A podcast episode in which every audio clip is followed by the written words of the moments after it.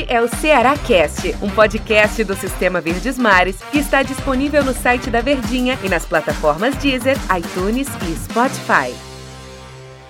Fala, meus amigos, abraço para vocês ligados aqui mais um Cearacast, o podcast do Sistema Verdes Mares de Comunicação e para falar da derrota alvinegra, né? Mais uma derrota no Campeonato Brasileiro, mais uma vez dentro de casa, desta vez o algoz alvinegro foi o Bragantino time de Bragança Paulista, interior de São Paulo. E para bater um papo comigo aqui para falar o que foi essa derrota do Ceará para o Bragantino, meu convidado é Tom Alexandrino, comentarista do sistema Verdes Mares de Comunicação. Tudo bem, né, Tom? Fala, Del. Tudo tranquilo, né, irmão?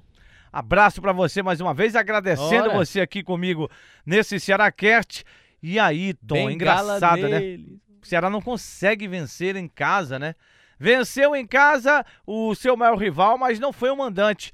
Faz mais de dois meses que o Ceará não vence uma partida em casa.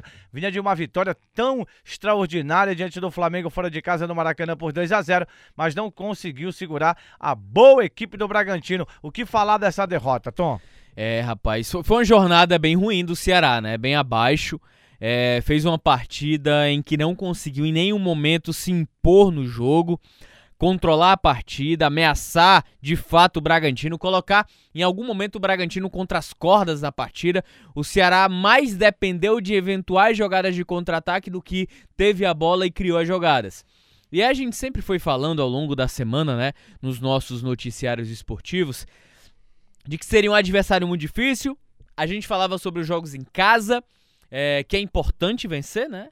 Eu acho que quando você faz o papel de atuar como mandante, ele te dá um respaldo maior para dentro da competição e que também você consiga é, trazer eventuais margens de erro que venha a acontecer.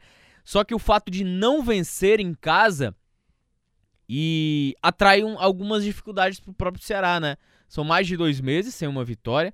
A última vitória foi contra o Curitiba, em casa, e com dificuldades também. Bengala né? neles, do... vovô. é, é e, de... e com dificuldades dentro do jogo, né? E aí o torcedor talvez faça. A pergunta central, Del, do torcedor, é essa. Poxa, como é que ganha do Flamengo fora e perde pro Bragantino em casa? Será que o Flamengo é melhor? Será que o Bragantino é melhor? A questão não é se um adversário é melhor ou pior tecnicamente. Adversários diferentes, estratégias diferentes. A maneira como joga o Flamengo, por melhor que seja a equipe, juntando o Ceará e Bragantino juntos, o Flamengo é em, superior tecnicamente. A estratégia do Ceará, o desenho, o rosto do Guto na equipe do Ceará favorece esse tipo de jogo, porque é uma equipe que joga.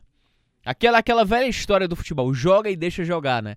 E é uma característica básica do Ceará é contra-ataque transição rápida, aproveitar espaços, erros dos adversários. Os dois gols do Ceará contra o Flamengo foram assim. A vitória contra o Vasco, fora de casa, 4 a 1 contra-ataque. Vitória contra o Bahia, contra-ataque. Então, o modelo de jogo do Ceará favorece equipes que podem dar ou te oferecer esse espaço. Contra o Fortaleza também. Contra o Flamengo também, né? Exatamente. É, contra-ataque. Então, esse é o jeito do Ceará jogar. Ah, mas tem que encontrar uma solução. Gente, reta final de campeonato, a solução ela não vai vir agora. Ela só vai, ela só vai vir na, no, na outra temporada, na virada de temporada que, que a gente vai ter em 2021. Então o Ceará tem que buscar se adaptar dentro do jogo. E o Bragantino impôs isso ao Ceará. É uma equipe estrategicamente muito bem montada, muito bem treinada pelo Barbieri. É um, um Bragantino que segura muito bem os seus dois volantes, com o Hiller e também o Raul, e ele dá mais liberdade para que quatro jogadores de frente ataquem a saída de bola adversário, ou pelo menos fiquem mais presentes ali no campo ofensivo e que não recuem. Porque eles estão protegidos por esses dois jogadores que eu mencionei, tanto o Raul como o Hiller, que é o Claudinho, melhor jogador do Bragantino, destaque da partida, Arthur pelo lado direito, Elinho pelo lado esquerdo, o centroavante Igor centralizado, mas que se movimenta muito, sai muito da área. Então foi um Bragantino melhor. Foi um Bragantino melhor na estratégia e foi um Bragantino melhor também no desempenho dentro de campo. E aí acabou gerando esse resultado, por mais que tenham sido três pênaltis que definiram a partida, mas o Bragantino tem mais méritos no jogo. Eu queria saber de você, que é comentarista, Tom. Pode ser até uma, uma pergunta boba, né? Mas o, o Guto não estando ali Nenhuma na pergunta borda. é boba, amigo. O Guto não estando ali na borda do gramado, de alguma forma é, prejudica o time em campo? Ou você não vê, não tem nada a ver isso aí? Ou realmente pode ter prejudicado, o cara olhar assim e não ver a figura do treinador ali? Como é que você observa isso, o, o- o meu querido Tom? Eu acredito que muda, Del, porque não é só a questão da estratégia, né? Porque a estratégia, quando você tem conhecimento, você consegue impor dentro de campo. Mas é a conversa. É a maneira como você eleva a equipe. O treinador é como se fosse o patrão. O auxiliar técnico, digamos é como se fosse um, um gerente. A- o olhar do patrão, ele é diferente do gerente. Ele é mais zeloso, ele é mais cuidadoso, ele, ele tem um conhecimento maior, porque aquele time foi formatado e moldado por ele. Por mais que o auxiliar técnico esteja na comissão técnica e faça parte das decisões estratégicas, as mudanças, a decisão final sempre é do treinador. Então, o fato do Guto não estar no vestiário, por exemplo, é, no intervalo de jogo, é diferente. O peso é diferente de um treinador para o auxiliar técnico, por mais qualidade e competente que seja. O Faganello, que é um cara que tem muita qualidade e muito conhecimento. É um cara super muito bem conceituado no futebol. Mas o Guto Ferreira é o treinador. O time é dele. O modelo é dele. O pensamento é dele. Então, ele, quem tá à beira do gramado, é que consegue conciliar, conciliar as estratégias, né? E eu sempre penso, é, não que isso seja uma regra, né? Mas eu acho que quanto mais enérgico é o treinador à beira do gramado, mais ele consegue manter o seu time concentrado. E o Guto é um cara que grita muito à beira do gramado. O Guto é um cara que reclama de tudo. De tudo, cara. E é justamente essa maneira enérgica que faz o time se manter ligado em jogo.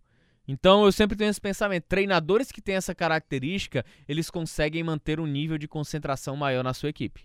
Assim, quando o grupo é todo unido e fechado, como é o caso do Ceará. Se falou-se muito já na Vina Dependência do Ceará, né? Hoje o Vina esteve em campo. Quando se fala na Vina Dependência, se fala quando ele não está em campo, não está à disposição para jogar. Ele esteve em campo e foi mal, na minha opinião. Não sei se na sua ele foi mal. Isso aí contribuiu também para que o o Ceará não ficasse ligado no jogo hoje, Tom?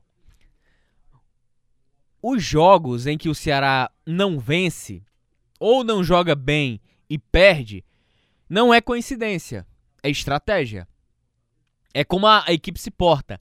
Ela passa necessariamente nos pés do Vina. Quando o Ceará ganha, o Vina joga bem. Quando o Ceará perde, o Vina joga mal. Quando o Ceará empata e o Ceará joga mal, o Vina também joga mal. Então, não é uma coincidência.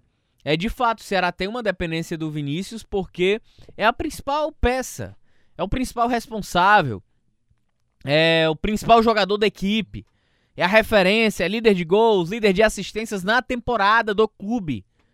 Então, é um jogador que desempenha duas funções, é um jogador que tem dupla responsabilidade. E aí, quando ele se esconde do jogo, como foi o caso contra o Bragantino, quando ele não se oferece para a partida, o desempenho do time cai, porque ele é a principal válvula de escape entre o sistema defensivo e o ataque. É o, é o cara que principalmente faz o, o liame do Ceará, né? O. Então, é um jogador extremamente importante. Então, quando o Vina vai mal, a tendência muitas vezes em jogos que acompanhamos na temporada, o Ceará vai mal também. Ô, Tom, o Ceará já viaja na terça-feira para Goiânia para o jogo da quinta-feira diante do Goiás. Não ficar remoendo muito essa derrota pro Bragantino. Pode fazer bem para esse time que vai tentar buscar esse- esses pontos perdidos em casa, fora de casa. Essa questão é, de que não fica muito é, feliz com a vitória e também nem, não fica muito triste com a derrota. Isso pode ajudar de alguma forma, Tom? Precisa, né, cara? Precisa se recuperar, porque é, Campeonato Brasileiro é aquele discurso que a gente sempre ouve dos jogadores, né? Não tem tempo pra lamentar, não tem tempo muito pra é, ficar pensando na derrota. Eu lembrei da sua frase clássica: não dá tempo. É muito boa essa frase que é do Lisca, né, Del? Como é? Agora tem que fazer o quê? Temos que lamber as feridas, né? É sensacional. então é um cenário, Del, em que o Ceará não tem o que lamentar. O Ceará já tem um confronto direto, é, não direto, né? Mas ele tem um confronto acessível, onde na minha cabeça você olha confronto contra o Goiás, independente das dificuldades, porque é um adversário que por mais que esteja ali na zona de rebaixamento, é um adversário também que consegue impor dificuldades. É um jogo de, é, perigoso. É um jogo que vai travar armadilhas para o Ceará. Ele precisa ser inteligente, eficaz, se impor dentro da estratégia que o adversário exige para que o, Ceará não tropece, não patine diante do Goiás. Del.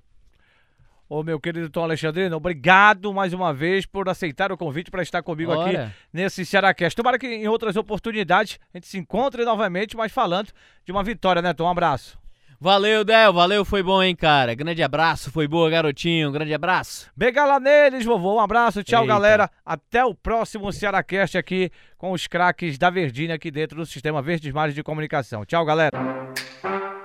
Este é o Ceará Cast, um podcast do Sistema Verdes Mares que está disponível no site da Verdinha e nas plataformas Deezer, iTunes e Spotify.